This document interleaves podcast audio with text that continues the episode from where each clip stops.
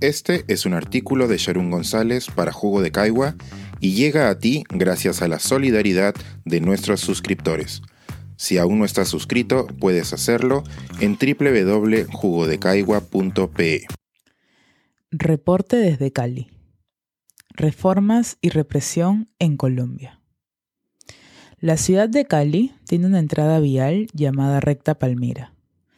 El sábado por la noche se convirtió en escenario de una brutal represión en el marco de las protestas contra el reciente intento de reforma tributaria del gobierno colombiano. La tarde de ese primero de mayo, un buen grupo de jóvenes asistieron a dicho punto de encuentro. Algunos llevaban camisetas de la selección colombiana y otros, como Alicia, vestían camisetas negras en memoria de los asesinatos cometidos por las fuerzas del orden en los días previos. Entonces el número de muertos aún no llegaba a 19, pero ya eran demasiados. Velas blancas los conmemoraban encendidas.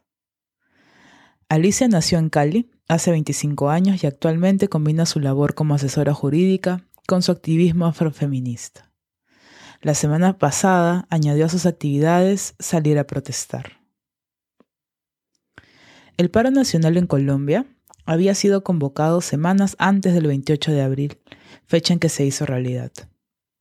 Las protestas, que se mantienen hasta hoy, son resultado de un cambio de planes desatado por la negativa del gobierno a modificar el proyecto de reforma tributaria. Este proyecto incluye un aumento de los impuestos sobre la renta y productos básicos. De acuerdo al gobierno, esta medida pretende sostener el funcionamiento de los programas sociales para afrontar los estragos de la pandemia. Para recaudar más impuestos, la reforma proponía ampliar la base y cobrar impuestos a las personas que ganasen un sueldo mensual de más de 663 dólares. El salario mínimo colombiano es de 234 dólares. La reforma se proponía recurrir a, grupos muy golpeados por la pandemia para subsanar la economía del país.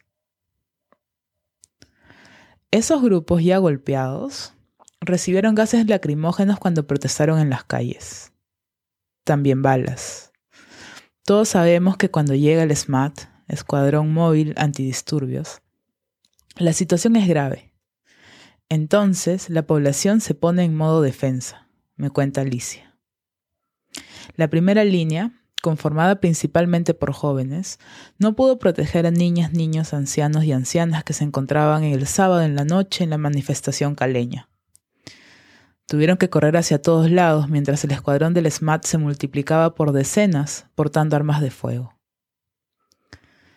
Apagamos la música para que no supieran dónde estábamos, me narra mi informante. Cuando llegaron, llegaron disparando. Entre más respondíamos, mayor era la represión. Nosotros solo teníamos piedras en nuestros cuerpos. La represión tenía balas y lacrimógenas. Los tiroteos duraron alrededor de una hora. Era la primera vez que escuchaba algo tan brutal. Salieron varios heridos del barrio y un muerto. Cuando le pregunté a Alicia por el gesto de apagar la música en pleno fragor, ella me respondió que en Cali es costumbre protestar con salsa y tambores.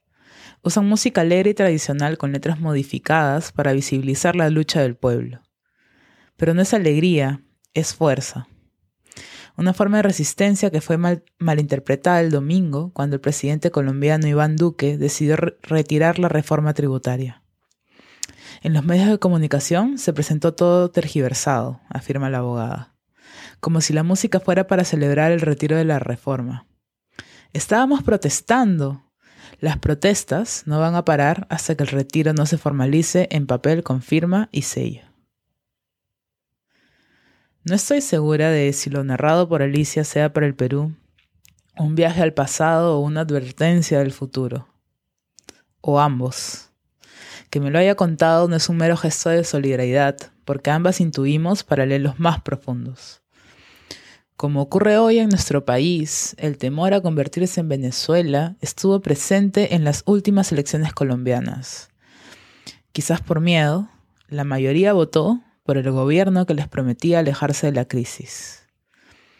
Hoy, las decisiones políticas de ese mismo gobierno y la represión nos llevan a cuestionar cuál es la cura y cuál es la enfermedad.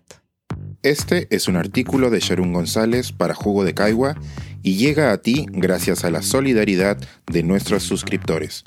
Si aún no estás suscrito, puedes hacerlo en www.jugodecaigua.pe.